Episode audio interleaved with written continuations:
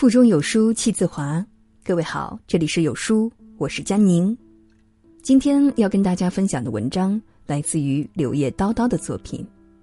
别在朋友圈杀害你的孩子，一起来听吧。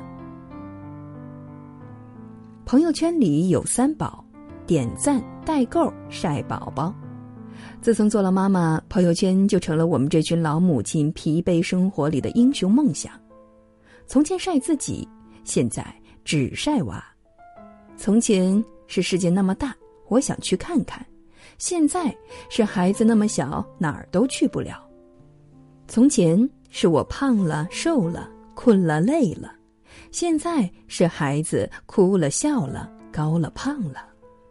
一时间，朋友圈俨然成为了晒娃圈。最好的妈妈在手机里，最优秀的孩子都是在朋友圈里。虽然晒娃是母亲的天分，但也要注意分寸，因为毫无底线的把孩子放在朋友圈，招来的不只是夸赞，还有祸端。前几天，小侄轩轩和幼儿园的小朋友打架，脸上挂了彩。看着他粉嫩的小脸上几道深深的血痕，嫂子心里啊是心疼的直抹眼泪儿。幼儿园的老师打来电话，跟嫂子解释了这场战争的起因。小朋友们笑话轩轩是尿床大王。尿床大王，轩轩尿床不应该是天知地知自知妈妈知的事吗？这么糗的事儿怎么会被传到人尽皆知呢？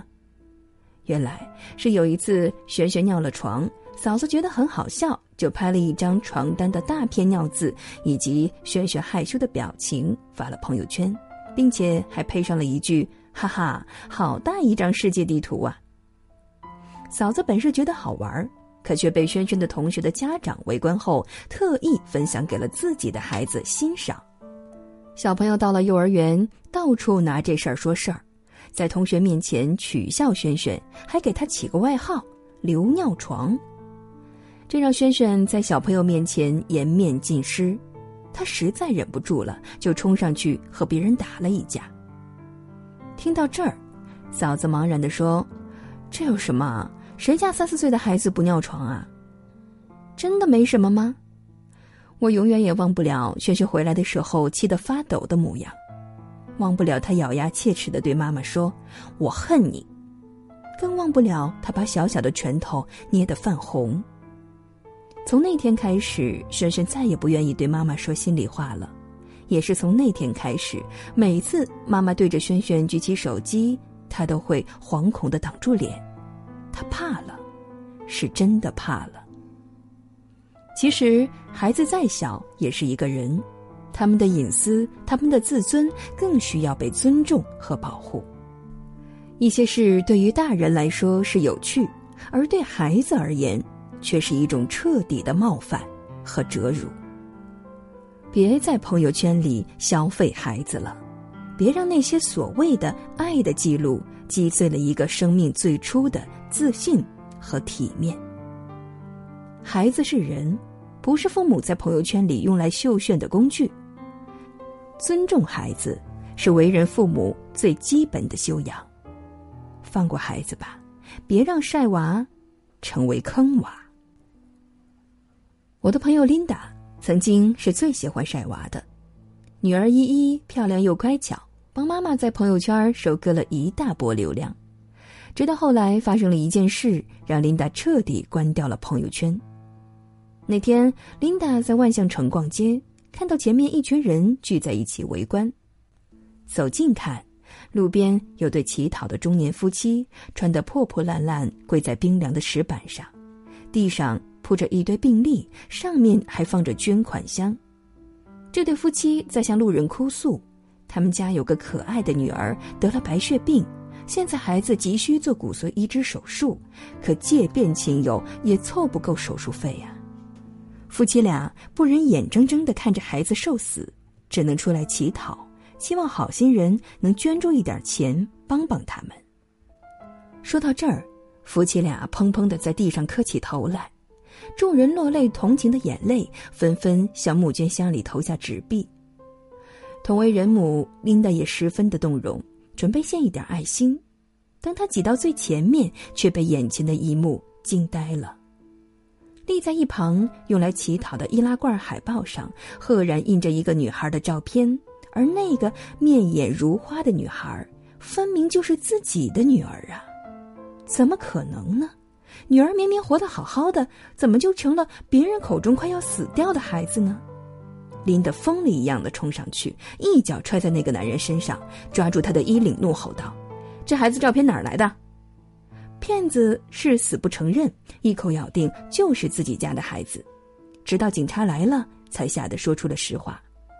原来这对骗子先是利用微信搜索附近的人，在朋友圈选了一张小女孩的照片之后，就把它打印了出来，然后跑到大街上去卖惨骗钱。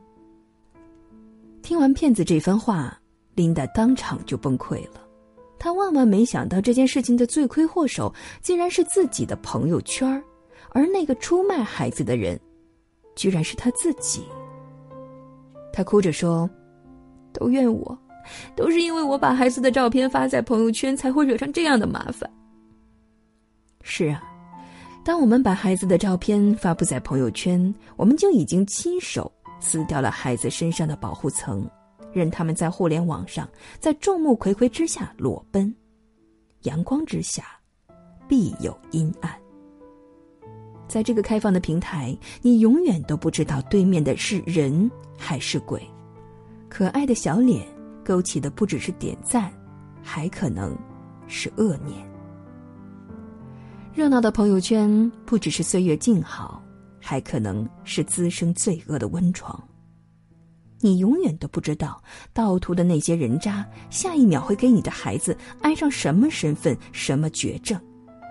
他们或许。就在你不经意之间，对你的孩子蠢蠢欲动。如果说只是照片被别人拿去卖惨骗钱，后果还不算严重，还有一种罪恶，就潜伏在我们朋友圈里，想想都让人不寒而栗。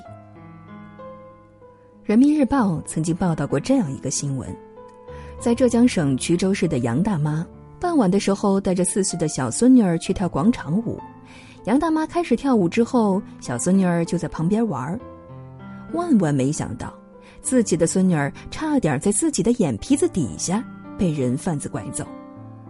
当时小孙女儿在玩耍，有个陌生女人主动跟孩子搭讪。这个陌生人说：“我见过你的照片，知道你的名字，还知道你在哪个幼儿园上学，妈妈在哪上班。”这个女人还说：“我是你妈妈的朋友。”你妈妈就在那边那个超市儿，我带你过去找她呀。正在这个时候，和杨大妈一起跳舞的朋友恰好走过来，才吓得陌生女子赶紧离开。当时如果不是被熟人碰见，小孙女儿会遭遇到什么后果，不堪设想。孩子的信息、家庭住址、孩子父母的信息是怎么泄露出去的？原来。是孩子的妈妈经常在朋友圈晒女儿的照片，才给了坏人可乘之机。他们通过观察妈妈们的朋友圈，以此摸清他们的家庭状况和孩子的信息。经过这件事儿，这位妈妈接受教训，删除了朋友圈所有跟女儿有关的图片和文字。看到这些，你还会觉得自己在朋友圈晒的是幸福吗？你有没有想过，或许下一个杀手？正在翻你的朋友圈人性之中总有像冰山一样冷漠和残忍的时候，我们不能拿孩子的安全去赌人性里的恶，我们输不起。别因为自己的心存侥幸、疏忽大意，给孩子带来难以弥补的伤害。有些事儿没发生在自己身上是故事，一旦落在自己头上，就是事故了。每个孩子都是父母的宝贝，我们渴望珍藏孩子成长路上的每一步惊喜，所以总是情不自禁的想分享这些幸福，展示出来，和身边的朋友分享为人父母的喜悦。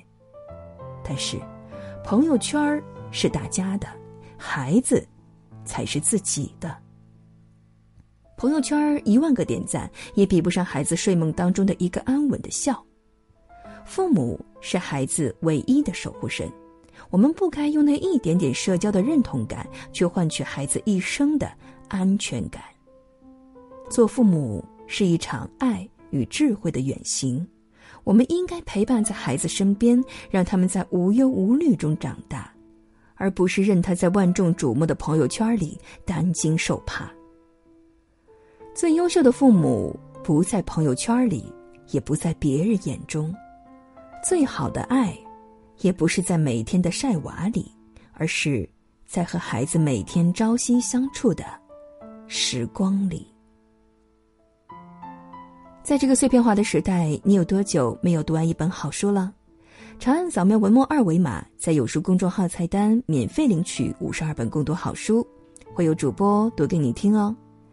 我是主播佳宁，在魅力江城、省市同名的地方吉林为你送去问候，这里有美丽的雾凇哦。